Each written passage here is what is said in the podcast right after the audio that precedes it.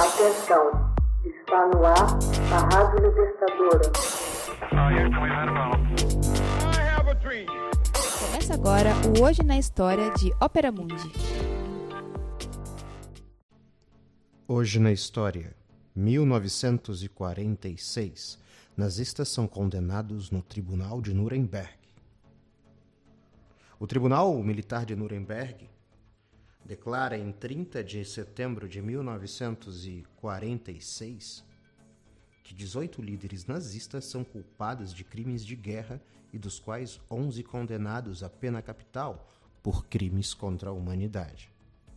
Ao se aproximar a data do início dos julgamentos, 20 de novembro de 1945, a cidade começou a se encher de visitantes.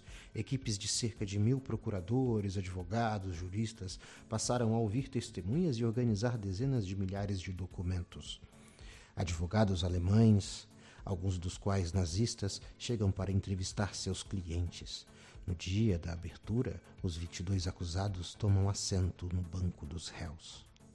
Às 10 horas da manhã, o presidente do tribunal, o britânico Godfrey Lawrence, proclama: Atenção, todos de pé, juízes dos quatro países: União das Repúblicas Socialistas Soviéticas, Estados Unidos, Grã-Bretanha e França tomam seus lugares. O julgamento começa com a extensa leitura das acusações. Primeira acusação: conspiração para desencadear guerra agressiva, anexação da Áustria e invasão de diversos países europeus. É a segunda acusação. O desencadeamento de guerra agressiva e crimes de guerra, como extermínios ou maus tratos a prisioneiros e utilização de armas proibidas, são a terceira. E a quarta, por fim, crimes contra a humanidade crimes cometidos contra os judeus, minorias étnicas, contra os deficientes físicos e mentais, contra os civis em países ocupados. O processo foi dividido em duas fases principais. A primeira centrou-se em estabelecer a criminalidade dos vários componentes do regime nazista, enquanto a segunda buscou estabelecer a culpabilidade individual dos acusados. Examinou-se na primeira fase a utilização pelos nazistas do trabalho escravo e os campos de concentração. Foram trazidas provas do verdadeiro horror do regime nazista. Por exemplo, em 13 de dezembro de 1945, quando o promotor Thomas Todd mostrou imagens de pele humana tatuada de uma vítima de um campo de concentração preservada por Aish Koch, a mulher do comandante da Buchenwald que gostava de usá-la em seus abajures.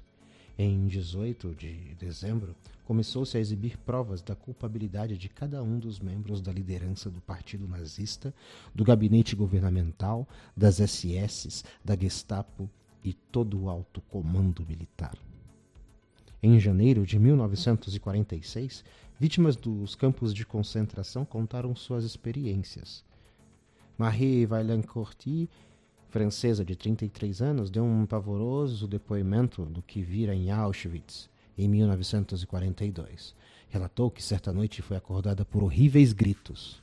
No dia seguinte soube que, como se havia esgotado o gás Zyklon B, os nazistas começaram a lançar as crianças dentro do forno crematório vivas. Num outro momento, o advogado de Göring perguntou se o partido nazista chegara ao poder por meios legais. Numa longa resposta, contou a ascensão dos nazistas. Uma vez lá instados, estávamos determinados a mantê-los sob quaisquer circunstâncias. Diante do procurador Robert Jackson, após descrever a terrível Crystal Night, noite dos cristais partidos, em que foram destruídas centenas de lojas e sinagogas, perguntou se confirmava suas palavras ditas na ocasião a um destacamento de segurança. Exijo que a judiaria alemã contribua com um bilhão de marcos para seus crimes abomináveis. Goering consentiu e acresceu. Eu não gostaria de ser judeu na Alemanha. Muitos dos acusados alegaram obedecer ordens ou desconhecer os fatos, Alguns confessaram seus crimes, oferecendo desculpas pelas ações. O marechal William Keitel confessou-se arrependido por não ter rejeitado ordens dadas na execução da guerra no leste, contrárias à moral bélica. Hans Frank, governador nazista da Polônia, respondeu sim, se haveria participado na aniquilação dos judeus e acrescentou: Mil anos se passaram e a culpa da Alemanha não terá sido apagada. Hoje na história. Texto original: Max Altman. Narração: José Igor. Edição: Laila Manoeli. Você já fez uma assinatura solidária de Opera Mundi? Com 70 centavos por dia, você ajuda a imprensa independente e combativa. Acesse www.operamundi.com.br/apoio.